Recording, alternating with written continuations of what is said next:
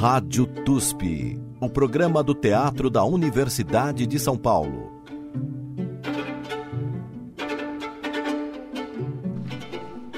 Olá, ouvintes, começando mais um programa Rádio TUSP. Luiz Fernando Ramos. Hoje tendo a graça de receber aqui conosco o Tiago Vasconcelos, que é diretor da Companhia Antropofágica e atual presidente da Cooperativa Paulista de Teatro. Com o Tiago, a gente vai fazer uma recuperação, um resgate dos encontros que têm acontecido no TUSP da Maria Antônia em torno do projeto Roda de Memória do Futuro, que nas últimas cinco ou seis ou sete segunda-feiras tem reunido pessoas da classe teatral, estudiosos, estudantes, professores e artistas para discutir questões muito importantes da política cultural para o teatro no Brasil e aqui em São Paulo. Tiago, é, para começar, eu vou tentar percorrer com você o, alguns dos tópicos que a gente tem discutido lá na roda, e começando, claro, com o, da lei do fomento, né, as, a questão do financiamento, da produção e da distribuição uh, do teatro aqui em São Paulo. Como a Cooperativa Paulista de Teatro tem um papel muito crucial nessa, nessa operação, digamos assim, da, da lei de fomento, eu queria que você fizesse um histórico para os nossos ouvintes né, sobre essa lei que, se não me engano, é de 2002, não é? E a quantas anda a lei de fomento da cidade de São Paulo? Primeiro, agradecer aqui o convite, Luiz. Dizer que tenho participado aí assiduamente dessas, dessas rodas que têm sido fundamentais aí para mexer no pensamento, né? Esse espaço de reflexão, mas que também propõe a ação para o teatro e, e, o pensamento dele na cidade.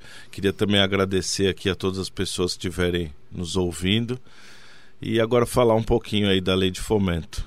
É exatamente isso que você disse, Luiz. Ela surge ela surge em 2002. Ela é fruto de uma longa, uma longa discussão da categoria teatral sobre as possibilidades de fazer teatro naquele momento. Então eu diria que o movimento Arte contra a Barbárie era um movimento que se reunia e ele tinha uma das frentes do Arte contra a Barbárie era pensar essa ideia de, de políticas estruturais e estruturantes. De um desses grupos de trabalho surgiu a ideia da lei de fomento então ela foi discutida, ela foi cotejada com outras leis que foram estudadas. A Márcia de Barros trouxe leis da Itália, foi estudado aqui. É, isso foi criado e adaptado. Essa lei foi escrita pela categoria uma participação ampla com reuniões e assembleias que aconteciam no Teatro Oficina. Tava lá o Jane Rato, Marco Antônio Rodrigues, Ana Souto, a Márcia. Esse pessoal estava na linha de frente ali desenvolvendo é, esses projetos. E também, junto disso, pensou-se escrever essa lei e ela é aprovada e ela passa a funcionar na cidade de São Paulo, sua primeira edição, em 2002.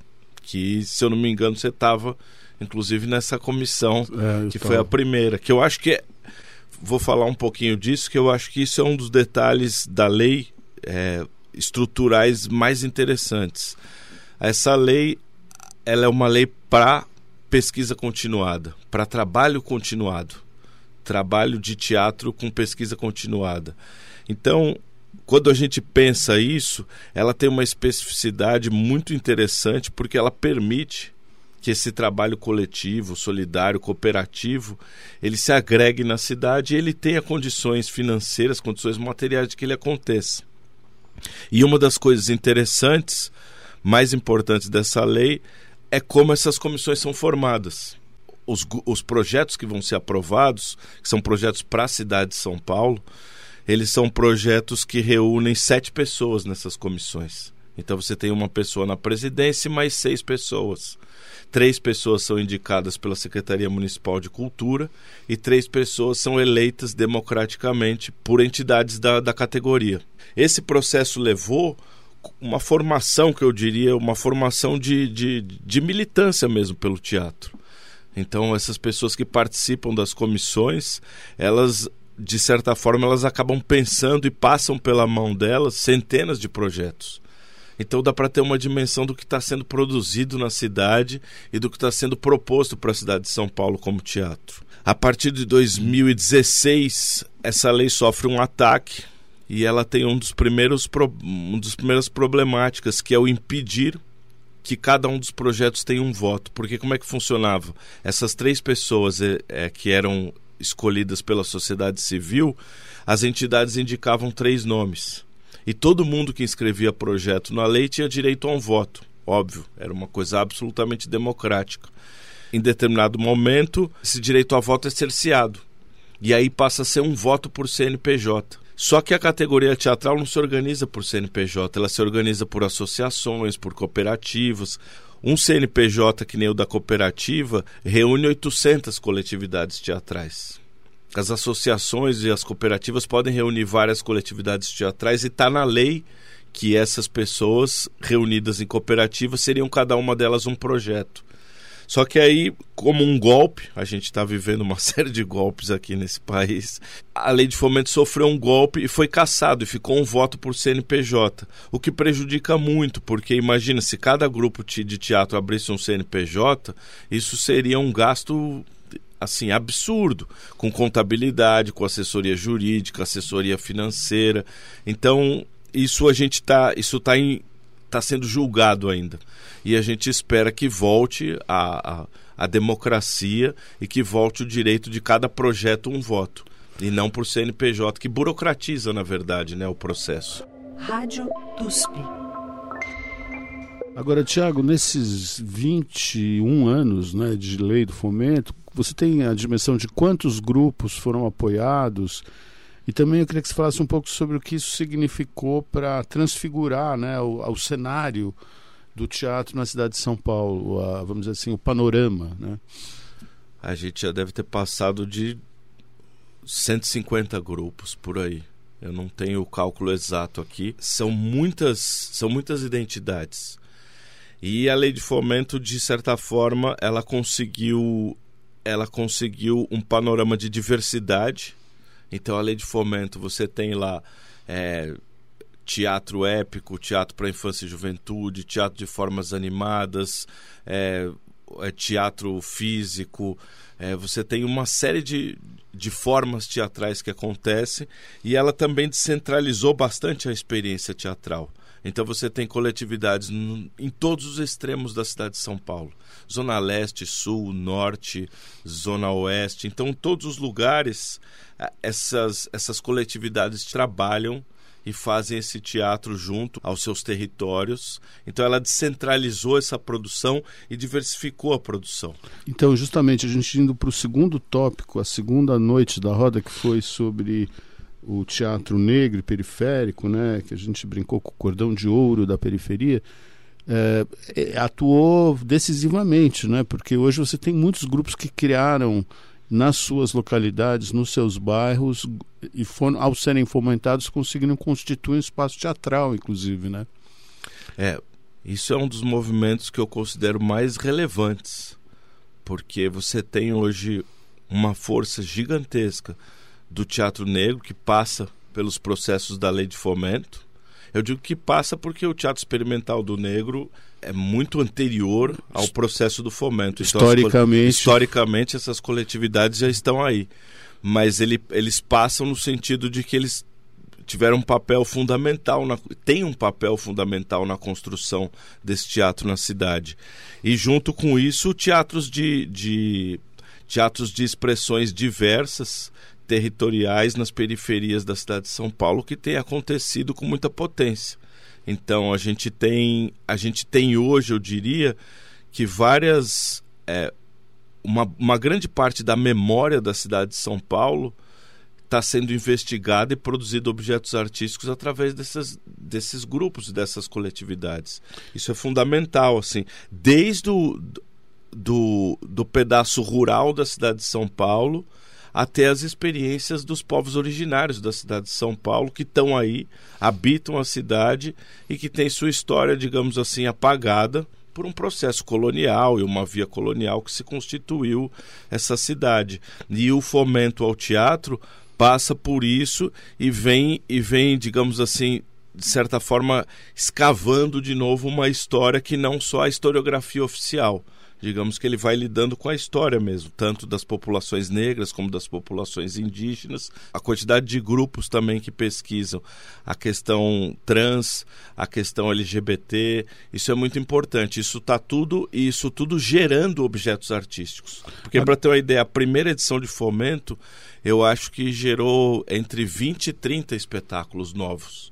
Então, cada uma edição de fomento gera uma quantidade de espetáculos muito grande e de uma pesquisa longa, né? Exatamente sobre isso que eu queria falar agora, a ideia da pesquisa continuada, porque eu lembro que quando nós começamos, né, eu estava nesses primeiros, nessas primeiras comissões, tinha exatamente essa era a grande novidade, né? Quer dizer, um, um conceito que de alguma maneira você tem na universidade da pesquisa de longo prazo, da investigação vertical, que de repente vinha para esse processo de criação na área do teatro e inclusive porque não havia nem a obrigatoriedade necessariamente desse, dessa pesquisa de dois, três anos às vezes chegar num espetáculo, como na maior parte das vezes chegava, mas de qualquer maneira era o conceito que era importante e foi ele que de alguma maneira pesou a favor dessa transfiguração né, que aconteceu. Fala um pouco sobre essa ideia da pesquisa continuada, e aí você pode falar um pouco a partir da, do da experiência do seu grupo, que é um grupo que tem mais de 15 anos de pesquisa continuada, é, que está sempre investigando. Né? Então, o, o que, que é exatamente isso, a pesquisa continuada? Esse momento, esse momento foi fundamental. Assim, a, a antropofágica teia, nasce em 2002 pouco antes ali de, de existir o fomento. E a gente acompanhava as, nas filas, assim, porque eram filas mesmo para ver o que estava sendo pesquisado, o que estava sendo apresentado. Isso é um momento novo que se instituiu, que é um compartilhamento de pesquisa. E assim como você disse, tem, tem projetos do fomento que nem tem realização de espetáculo. São projetos muito potentes. Às vezes o grupo propõe um projeto que é para fazer a pesquisa, que é para desenvolvimento de dramaturgia, desenvolvimento de dramaturgia cênica, cenário, figurino, a pesquisa territorial, a pesquisa temática, e isso desemboca depois na, na criação de um trabalho artístico. Então, essa pesquisa continuada, ela envolve, ela envolve um processo de estudo, de formação técnica, de formação constante dessas pessoas que atuam no teatro. Eu diria que nos últimos 20 anos a gente tem a gente tem hoje em dia uma qualidade de pessoas, atrizes e atores, intérpretes teatrais, músicos que também estão envolvidos com isso, musicistas, é, compositoras, compositores. Ela, ela criou um ambiente, eu diria que ela, ela tem uma expressão maior até, esse caráter formativo, do que somente o, a produção teatral. Porque é isso, a produção teatral às vezes reflete uma reflete um desejo que é, é absolutamente legítimo. A forma de produção teatral da pesquisa continuada, do teatro de grupo, não é a única e nem deve ser a única. A importância da lei de fomento é olhar para uma forma produtiva e garantir a sua existência mas não é criar uma hegemonia da forma do teatro de grupo, longe de passar por isso. Então essa pesquisa continuada permite o quê? Permite que você se dedique às vezes nove meses até dois anos. Existem projetos de dois anos da lei de fomento. O projeto pode ter tem que ter no mínimo seis meses e vai até dois anos. Aí você escreve o orçamento de acordo com o que você precisa e prevê da sua pesquisa e ali sai seminários, livros, construção de dramaturgia, treinamento de atuação, treinamento de corpo, treinamento vocal. Então isso cria o que eu tenho chamado de um ecossistema cultural. Esse ecossistema cultural mobiliza o pensamento e o conhecimento sobre o fazer artístico. Então a pesquisa continuada é esse processo que pensa a obra teatral a partir de um conjunto de relações de pesquisa e de relações com a cidade. Então, é desse encontro de uma coletividade com a cidade e com um objeto que está pesquisando, tanto do ponto de vista da técnica artística como do, do objeto artístico e estético, com as temáticas que a cidade, de, de certa forma, quase que nos, nos atravessa. Porque Sim. estamos atravessados por essas temáticas. Então, quando você lê um projeto de fomento, você acaba descobrindo a cidade. porque você fala assim, nossa, não acredito que lá na Zona Sul tem um grupo que está fazendo uma pesquisa sobre a questão de um rio, e aí você descobre um rio que está debaixo do, do, do concreto e que foi um rio muito importante em determinado período histórico. E esse rio, às vezes, está relacionado com uma pesquisa artística de, de matriz oriental. Então, às vezes, é a velocidade do rio e a questão do butô. Então, você tem pesquisas onde, digamos assim, a produção teatral universal ela serve como, como um encontro quase antropofágico nisso.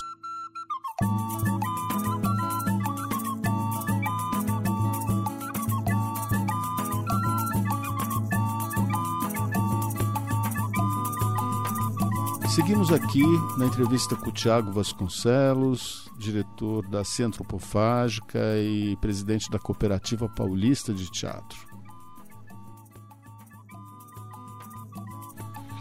Agora, dentro desse ecossistema, é, como é que, onde que entra o público, né? Porque uma das noites que a gente discutiu lá na roda, que era a ideia da formação de público, a ideia da escola de espectador lá do Jorge Duarte, da Argentina, ou mesmo da roda de espectadores que Flávio de Granges, que é um dos pioneiros no estudo dessa questão do público no teatro no brasileiro. É, como é que você vê o, uh, o quanto que toda essa todo esse, esse ecossistema, toda essa produção, toda essa investigação resultou em aumento ou qualificação ou ou mudança de uma questão que era bem estrutural no teatro brasileiro, que é um público decrescente né, no teatro. Eu acho que já no o campo que o fomento abriu, esse público eu ainda vejo ele crescente. Digamos que ele abriu uma nova uma nova experiência de estar no teatro, né? Uma nova janela. Uma nova janela, exato. A gente tem dois, esses dois fenômenos ao mesmo tempo. Isso nunca foi medido, assim. Seria importantíssimo aqui, sei lá, é. juntar algumas pessoas da pesquisa aqui da universidade para ver esse público que tem acompanhado o fomento, a produção do fomento, que ele é crescente, de acordo com os livros e as, e as pesquisas específicas do fomento, ele tem crescido, mas o público em geral do teatro decresceu, né? O que eu acho que aconteceu, e aí fica difícil falar desse público sem sem pensar algumas experiências que são paradigmáticas assim. Você tem grupos que abriram possibilidades de público. A Companhia Paideia, por exemplo, está lá na Zona Sul. Eles trabalham com um público jovem, de formação, pensando um teatro popular e que esse público participa daquele espaço. O público das escolas está ali. Pombas Urbanas está lá na Zona Leste, junto com o Buraco do Oráculo, Dolores. Então você tem ali um, um, um, um cinturão na Zona Leste que pensa também esse público que está ali. Então você vai ativando zonas da cidade. O engenho, que está ali do lado do metrô Carrão. Você vai numa mostra do engenho, por exemplo, que ele convida vários grupos. Você vai naquele espaço que é uma lona, né? O engenho chama atenção como arquitetura, né? E é bem do lado do metrô. Então você tem aquilo lotado, assim. Você faz uma apresentação na mostra num sábado e domingo, você tem a, o engenho lotado é o público deles. Algumas pessoas do engenho passaram a, a acompanhar a antropofágica no espaço Pindorama foram pessoas que chegaram no espaço para assistir a peça. Eu falei, oh, mas eu conheço vocês de algum lugar. Ah, a gente viu a apresentação de vocês do Cabaré, o Marragone, não lembro qual das duas peças foi, no Engenho. A gente gostou do grupo e estava aí. A mesma coisa é o projeto Formação de Público, porque o fomento não era para ser uma, ele não é para ser a estrutura do teatro. Ele é um programa. É para ser uma constelação de programas. E uma coisa que aconteceu, fora os espaços dos grupos, que é o que eu estava citando, você tem também essa questão dos teatros distritais. Então, por exemplo, o Latão ficou um tempão no Cacilda Becker, você tinha a Fraternal e outro teatro distrital. Então você tinha os grupos nos teatros distritais e um projeto acontecendo que era formação de público. É, a, havia uma política cultural mais orgânica, né, que nunca mais depois se formou. Mas voltando a essa questão dos públicos específicos, é, eu acho que o exemplo mais interessante é do teatro negro, que justamente é um público crescente, obviamente, dizer, é, esses grupos que têm trabalhado nessa chave do teatro negro, eles têm atraído um público que não ia ao teatro, que agora vai. Né? Então, de fato, é, são duas questões. Uma é esse público que cresce nessas comunidades teatrais e nesses de uma forma mais setorizada e a coisa cultural mais ampla, porque também é a competição com o cinema, com a internet, com o YouTube, com, enfim, com essa tecnologia de informação contemporânea que é avessa à experiência física, presencial que o teatro oferece, né? É, esse público que, que se coloca também através de uma pesquisa e que vai falar sobre, sobre o que foi atacado durante séculos é muito importante. Então você tem o teatro negro, você tem os crespos, você tem o clariô, você tem uma série de grupos com muita potência trazendo à tona as temáticas que correm na corporeidade periféricas. Isso tem movimentado temáticas e pessoas que vão ao teatro de uma maneira muito muito legítima. E do outro lado você tem as temáticas, do outro lado não, do mesmo lado você tem também grupos como Kunin, como Rainha Kong, é, como Lab TD, é, dramaturgas como Ave Terrena, que vem trazendo, vem trazendo outras perspectivas também sobre a questão de gênero, o que amplia para a gente a nossa capacidade de imaginação, conhecimento e, e, e de vivência em, nessa cidade que é uma cidade muito violenta, muito racista, uma cidade transfóbica. Então você tem esses grupos fazendo esses trabalhos que de certa forma têm aberto essas portas para esse debate social e pensado também é, como que essas esses seres sociais periféricos, negros, trans, LGBT, como, como que eles atuam na cidade e como que eles desenvolvem pensamento estético e político ao mesmo tempo. Isso tem, isso tem acontecido também nos quatro cantos da cidade.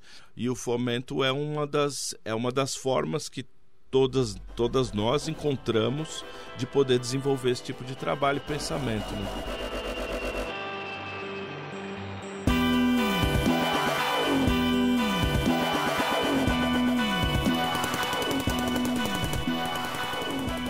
A história da, da cia antropofágica, que é tipicamente é, filha do fomento, né? Vocês começam no mesmo ano que o fomento foi criado, a primeira edição do fomento, e constituíram aí uma experiência estética muito singular. É, fala um pouco sobre isso. Eu sei que você vem da música, né? Você é um, um estudante, estudante de letras, que era músico também e que acaba criando essa companhia, né? Como é que isso tudo aconteceu? É, é, o teatro foi o lugar onde eu encontrei esse esse aconchego aí para essas produções. De, de pequena, minha primeira formação artística foi a música.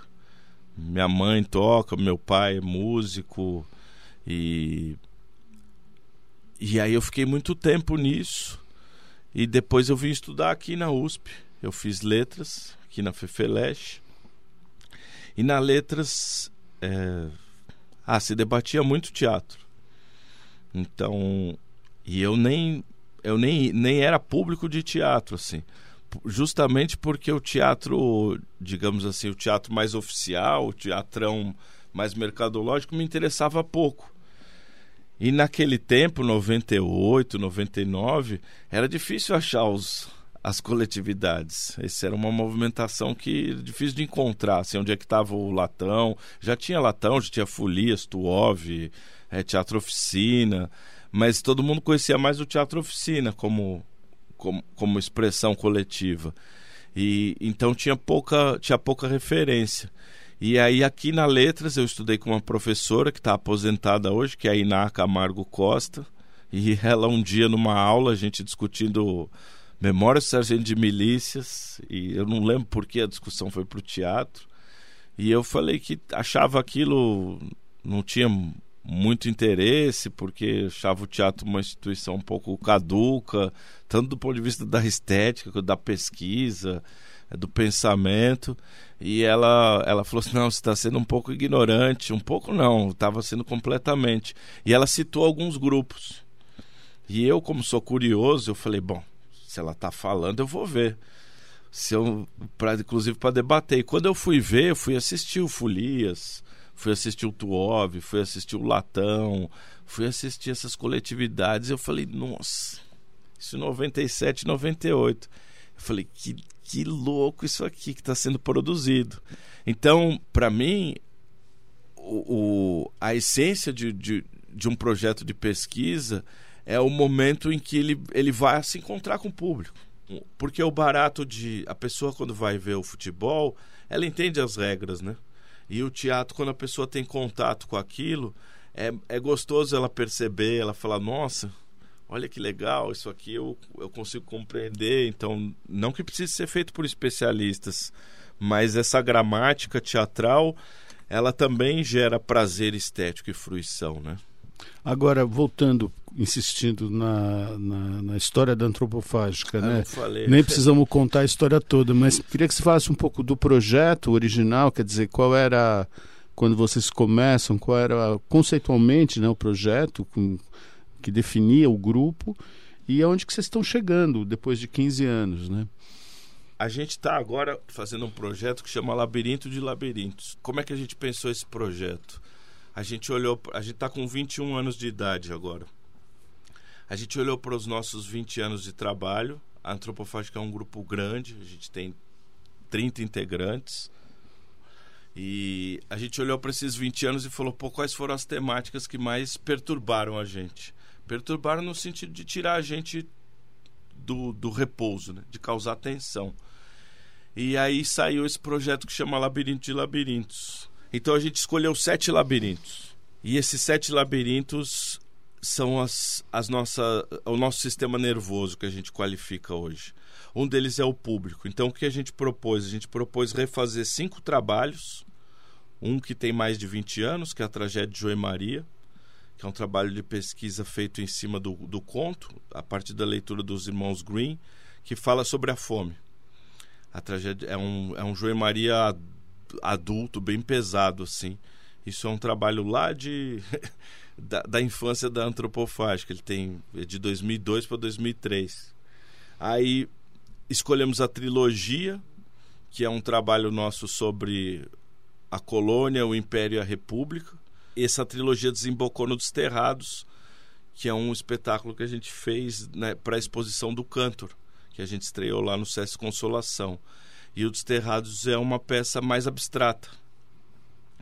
Então, a gente trabalha muito nessa, nessa intersecção entre as formas populares e as experiências de vanguarda, principalmente do início do século. Surrealismo, dadaísmo, cubismo e das experiências populares que foram o teatro de revista, o teatro anarquista, é, os vaudevilles, os cabarés, essa experiência brasileira que tem uma, uma força muito grande. Então, essas sete temáticas foram a questão da agroecologia, que para a gente, com o passar dos, desses 20 anos, essa questão passou a ser uma questão: será que vai ter mundo? Porque é isso, os, os dados são assustadores assim. E o que estava dado para ser para diminuição de, de, de poluentes no planeta há 20 anos atrás não caiu. Então isso vai ficando assustador. Ah, o que pode acontecer no, nessa casquinha aí. A outra temática fundamental para a gente foi a questão do fascismo nos 20 anos. Isso está lá desde o primeiro trabalho, no sentido dessa experiência que foi o fascismo como um, o grande movimento político que apareceu no século XX. E é assustador você ter isso como o grande, a grande movimentação política. Então, é, a gente acha que é necessário estudar muito a questão do fascismo e se debruçar sobre ela para que ela nunca mais ocorra. Né? É importante estar ali sobre isso. O fascismo é a primeira expressão política que se arvora de uma importância estética muito grande. Ele, ele surge ali num debate com Marinette do futurismo, a gente tem isso lá no começo do século, e as lideranças fascistas vão se considerar poetas, né? Então, uma estetização da política, isso não parou mais. Isso começa, isso ganha muita força com o fascismo. Então, a estetização da política passa a ser um, uma, uma ferramenta. E, e como isso foi se desdobrando ao longo dos últimos 100 anos, para a gente virou um objeto de, de, de pesquisa. A outra questão é a da leitura, porque a gente considera que em algum momento a, toda a nossa pesquisa passa por uma grande quantidade de leitura, principalmente de uma bibliografia, que é onde é onde a gente descobre tem porque o teatro ele tem uma ele tem uma, uma desvantagem assim de, de registro, né? Você tem você tem que ler sobre ele para você da Grécia para cá não tem nenhuma fitinha. para o século XX a gente já tem registros, mas ele não tem.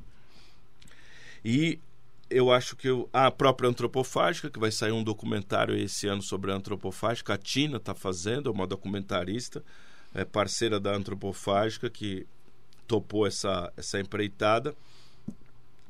E também o Labirinto da Identidade, porque a antropofágica, como um grupo grande, a gente tem a gente tem na antropofágica pessoas integrantes. A maior parte da antropofágica é de mulheres, mas a gente tem uma uma série de pessoas LGBTQIA+, dentro da antropofágica. A gente tem pessoas negras, pessoas de origem indígena. Então, chegou uma hora que a gente se, se debruçou e vai sair um trabalho sobre isso, uma experiência criativa. Qual é a nossa identidade? E aí, isso volta para o nosso primeiro trabalho, que foi o Macunaíma no País do Rei da Vela. E o Macunaíma é um trabalho que pensa a identidade brasileira. Independente do que as pessoas façam de leitura ou inferência sobre, sobre como Mário de Andrade caracterizou isso, é fundamental o processo que ele faz e da pesquisa que ele vai fazer, tentando entender quem é quem é esse povo? Se é que existe essa instituição que congregue e possa ser chamada de povo brasileiro. Mas não importa isso. O que importa é que o Macunaíma é uma pedra fundamental a você pensar essa identidade, pelo menos dentro de um território.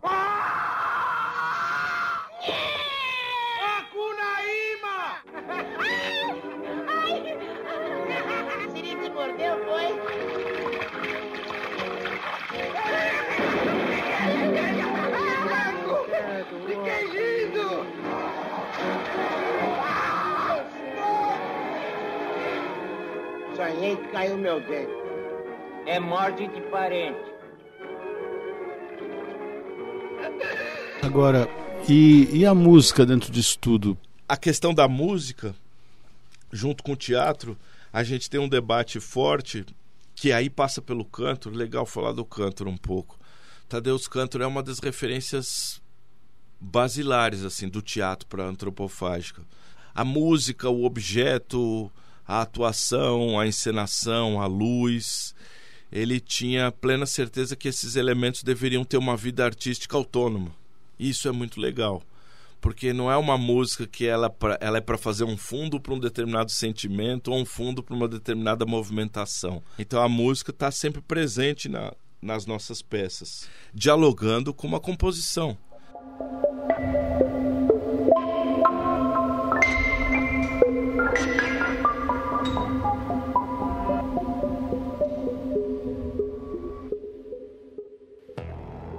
Assim, eu diria que uma das um dos textos de a poética, se pudesse falar de uma poética incipiente da antropofágica, ela passa pela análise da Gilda de Melo Souza, que escreveu um, livro brilhante que chama o Tupi e o Alaúde, um livro desse tamaninho, é, que ela faz uma análise, uma análise metodológica e formal do livro Macunaíma do Mário de Andrade ela consegue fazer uma síntese e falar sobre os procedimentos da rapsódia, os procedimentos da invenção, o procedimento da, da improvisação dentro do livro do Macunaíma. Essa questão antropofágica de como a gente devora essa produção da música, do teatro e a gente consegue transformar isso de novo em novo material cênico.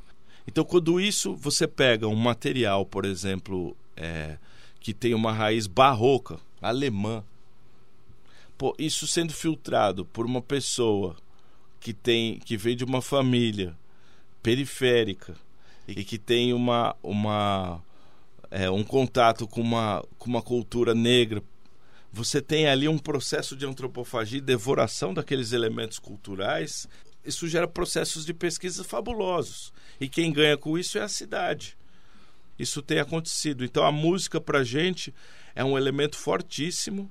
É legal, tem no YouTube, a gente tem uma série de, de vídeos, chama Música em Cena.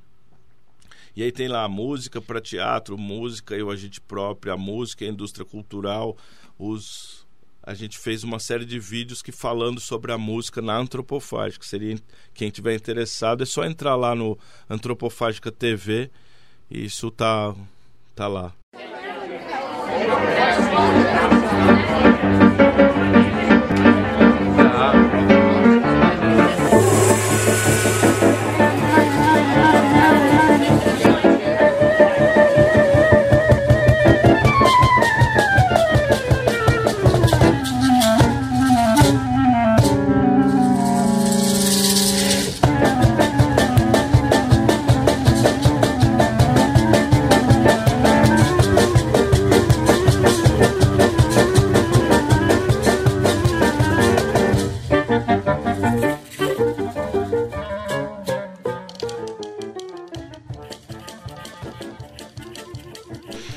Legal, Tiago. Então agora vamos voltar para é, política. E você agora como presidente da cooperativa, é, era um dos debates que a gente teve uma dessas semanas lá no TUSP, na Maria Antônia, é, que o Brasil não tem uma política cultural para o teatro. Né? É, apesar dos governos, digamos assim, de um caráter mais popular, é, democráticos que nós tivemos, né? Nesses últimos 30 anos é, e, e, de uma série de iniciativas. O programa do Fomento é um exemplo vitorioso né, de política para o teatro, mas ele é isolado, ele é solitário, ele não, não tem uma extensão nacional e tal. E agora é, é um momento de retomada, né, de reconstrução. Então, é, eu vejo a perspectiva né, de que haja uma mobilização de todos os artistas do teatro para exigir essa política, porque como não é uma política só de formação de público ou de apoio aos espetáculos ou de é, apoio à pesquisa, ela tem que ser tudo isso também, né? ela tem que ter todas essas facetas. Então, como é que você vê assim a perspectiva hoje para essa luta por uma política cultural consistente para o teatro brasileiro? Eu diria que esse aí tem que ser o meu assunto, como estando agora na presidência da cooperativa, esse nos próximos dois anos um compromisso, né? Um assunto que a gente tem que, eu tenho que estar compromissado. A cooperativa é um pouco é um pouco não, é bem mais antiga do que tudo isso que a gente está falando, ela é de 79. A cooperativa agregou uma forma de produção, que é a produção cooperativista, tanto a das coletividades como a do pequeno e médio produtor. Então, portanto, a cooperativa é um pouco maior do que o que a gente estava falando até agora. Ela é mais diversa ainda do que, do que a lei de fomento ao teatro. Tanto é que ela propõe, há, alguns anos atrás, foi aprovado o prêmio, o, o prêmio Zé Renato, que é uma outra lei diferente do, do, do fomento ao teatro, não é uma lei para pesquisa continuada, é uma lei para produção e circulação, fabulosa, porque é uma lei fundamental para aquelas pessoas que produzem teatro, juntam pessoas e, e realizam essa produção. No município de São Paulo, a gente conseguiu algumas coisas, porque é uma cooperativa paulista. Então, acho que a primeira coisa que eu diria é a gente começar a agregar as cooperativas nacionais. É óbvio que num país gigante que nem o nosso é muito difícil fazer reuniões é, pós-pandemia, a, a, as tecnologias, talvez os, os grupos aí dê para fazer mais reuniões, mas a presencial é sempre, sempre acaba definindo a história. Mas nacionalmente, eu acho que a gente precisaria agora de uma grande reunião da categoria teatral porque a gente tem muito pouco de política estruturante nacional. A, apesar da diversidade, a quantidade de coisas que tem em comum é muito grande. Então, o que eu acho que precisa ser feito hoje no federal, primeiro, é através de cooperativas e das entidades coletivas tentar chamar uma reunião nacional para pensar essa articulação. Segundo, levantar de novo alguns projetos que já foram criados nacionalmente, como o Prêmio Teatro Brasileiro, e nunca foi implementado, e tentar ver essas leis, o que, que a gente acha que talvez tenha modificado, fazer pequenas modificações, mas fazer uma assembleia da categoria e apresentar essas novas leis para o novo governo, que é simpático à cultura, assim, incomparavelmente com o que a gente tinha antes, que foi a destruição Agora o, o, a gente tem a possibilidade, o Ministério da Cultura voltou, tem uma Margarete lá, então a gente precisaria agora estruturar isso tudo para apresentar um programa. Porque eu, eu acho importante, por que, que o fomento é um êxito? Porque é uma política que nasce da, da base. É óbvio que a gente conseguiu uma grande vitória, que foi Lei Aldir Blanc e Paulo Gustavo. Mas são leis de caráter emergencial, não são leis de, de estruturação de pesquisa continuada. Então, eu acho que tudo tem que ter programa. Mas eu vou me ater aqui no que eu acho que a categoria podia se reunir e pensar um programa estrutural e estruturante aos moldes do fomento de pesquisa continuada nacional. E aí, e um outro programa que eu acho fundamental, que é um programa que seria de uma riqueza absurda, que seria um programa de circulação nacional. É muito pouco, gente, que a gente tem, por exemplo, contato com o Teatro do Acre, o Acre com o teatro que é produzido aqui em São Paulo. Então, a gente precisaria criar um sistema também de circulação. Então, eu vejo, eu vejo três leis básicas. Uma primeira, que seria o Prêmio Teatro Brasileiro, uma lei de circulação nacional entre os estados, e isso é só o governo federal que pode fazer, e uma lei de política para pesquisa continuada uma espécie de fomento ao teatro nacional.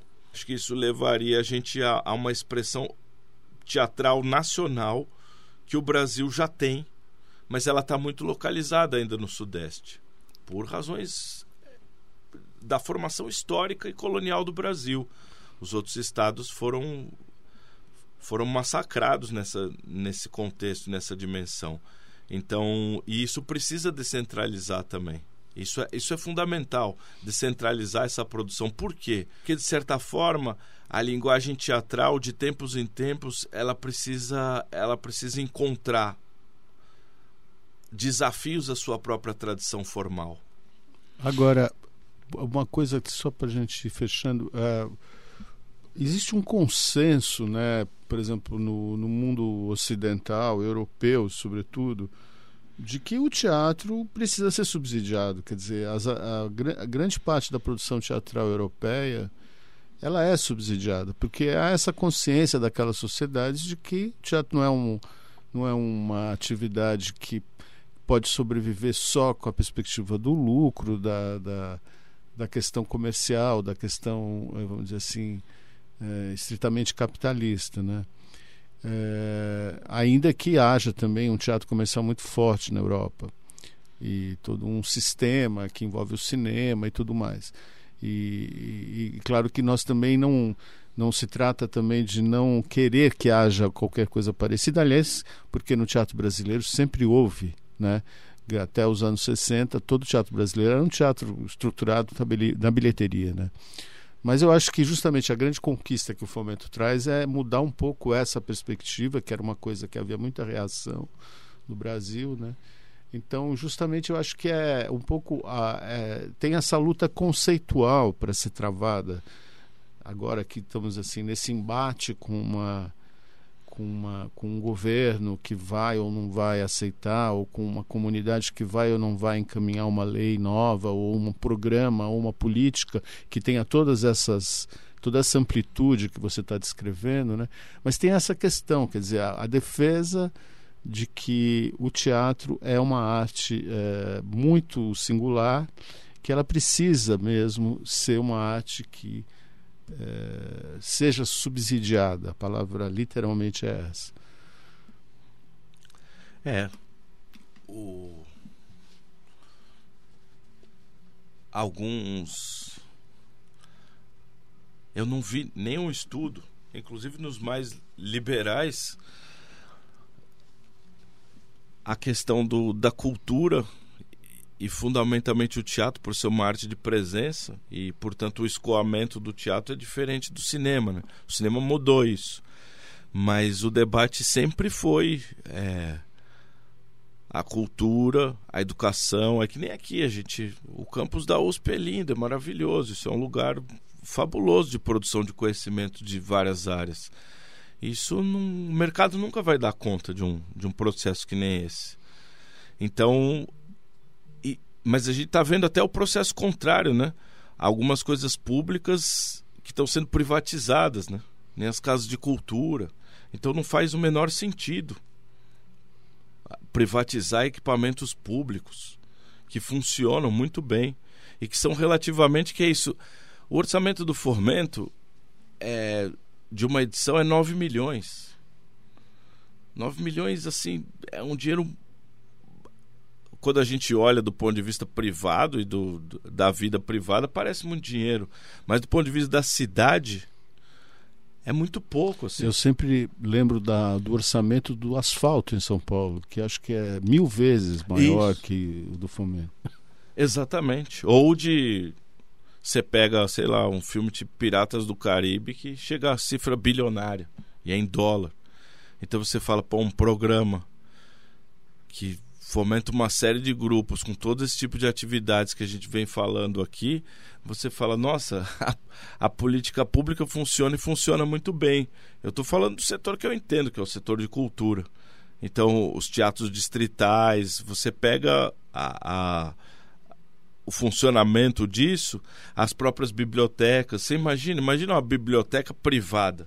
Ela não faz muito sentido como como instituição, até porque a cultura ela, ela enfrenta um esmagamento do, do colapso da subjetividade que a gente tem visto aí, que está dado nas formas da indústria cultural que vão solapando a produção cultural no geral. Isso não é só São Paulo, Brasil, isso está um fenômeno mundial aí, que a Adorno já começou a falar disso lá na década de 40 e não parou. Inclusive a, a o começo dessa discussão toda passa pelo rádio, né? E como o rádio também conseguiu. Agora eu acho que está saindo fomento às rádios comunitárias, que é muito importante. Fundamental esse, esse ciclo todo. Então, Luiz, eu acho que eu, eu tenho total acordo que tem que existir uma um projeto nas três esferas federal, estadual e municipal de apoio público para que aconteça o teatro.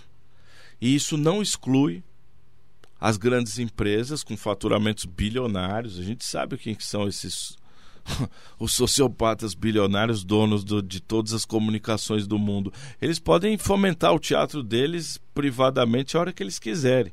Mas não sei nem se interessa. Não interessa, porque não, a gente não vê isso acontecendo. Então, é, o poder público tem que pensar nisso, porque é um dinheiro, é um dinheiro de imposto que volta justamente para o conhecimento de uma cidade, de um estado, de um país. Então isso é fundamental. Fez lembrar de uma coisa boa, assim.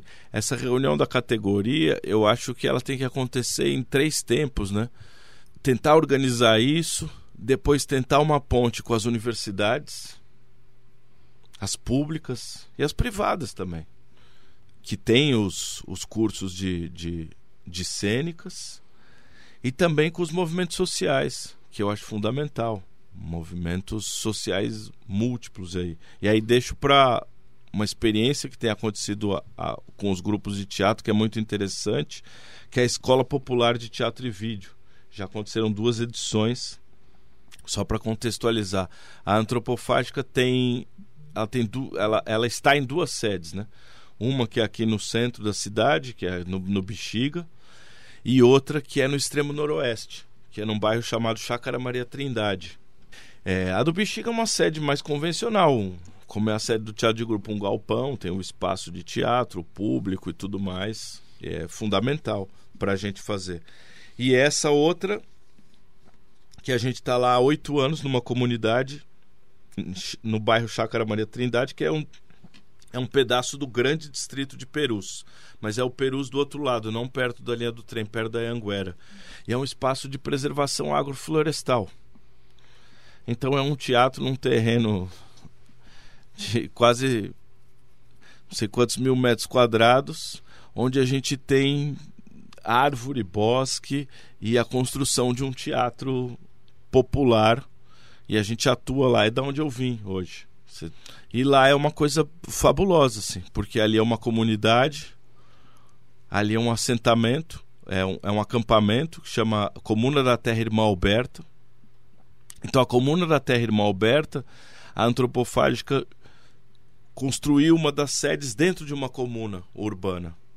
E essa comuna urbana é uma comuna do quê? De produção agroecológica, ou seja, de comida limpa.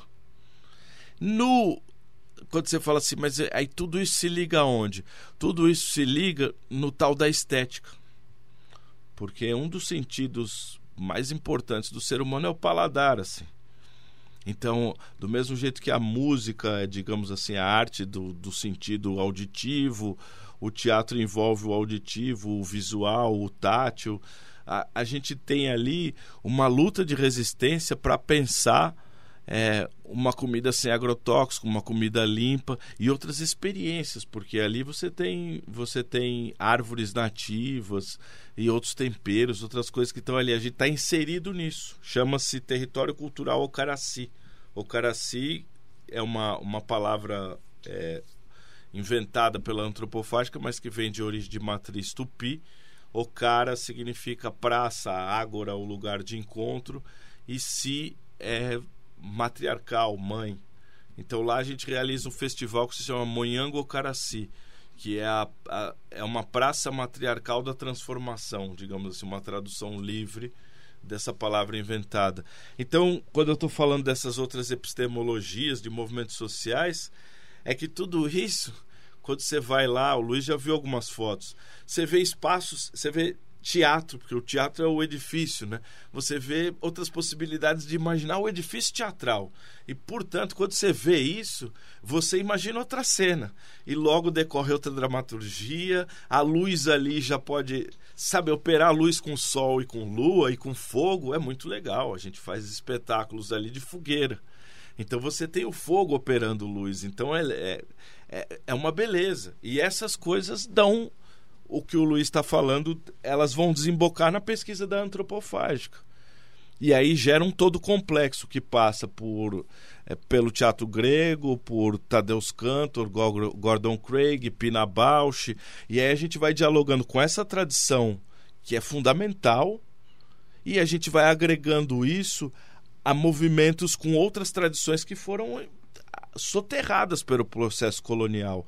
E é isso que eu chamaria de um processo antropofágico, assim, que é justamente devorar uma tradição que é nossa, porque o barroco é uma produção que tem que virar nossa porque você escuta ele nos lugares, você reconhece aquele tipo de harmonia, você reconhece aquelas linhas melódicas que estão ali.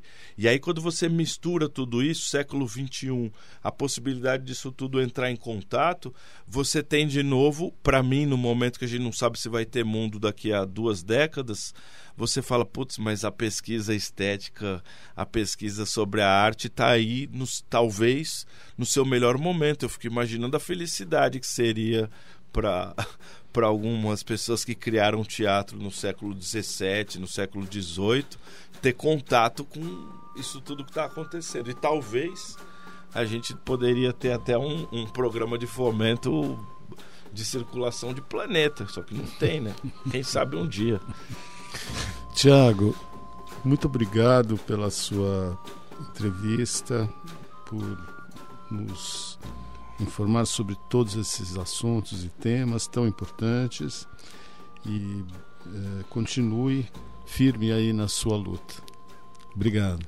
Obrigado, Luiz. Queria agradecer é, vocês aqui, agradecer a, a Rádio USP e falar que isso que você tem feito, Luiz, abrir essa roda, abrir o TUSP para tanta diversidade, para tantas pessoas do teatro, e abrir a universidade trazendo pessoas que não são da universidade para cá para fazer o pensamento, eu diria que é um trabalho de uma expressão fabulosa, assim. Queria parabenizar esse seu trabalho e eu tenho certeza que ele vai gerar elementos aí para o conhecimento que é a função da universidade, né? Quando, quando a gente tem pessoas da universidade que abrem as portas dela, a gente é uma felicidade sem fim. Muito obrigado. Muito bom.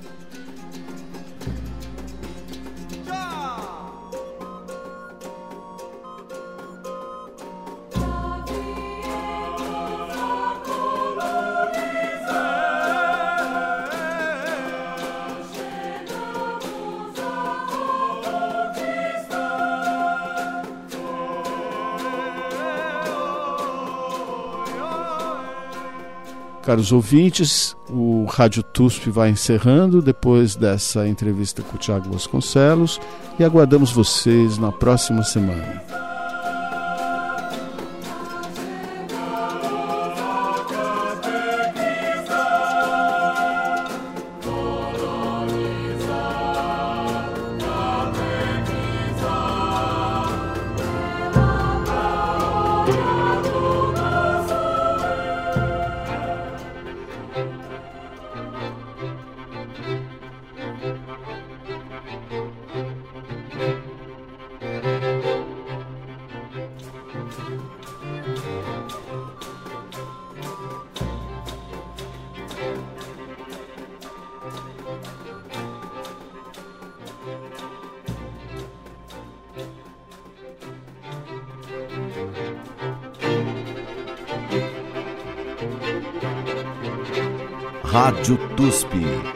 Programa do Teatro da Universidade de São Paulo.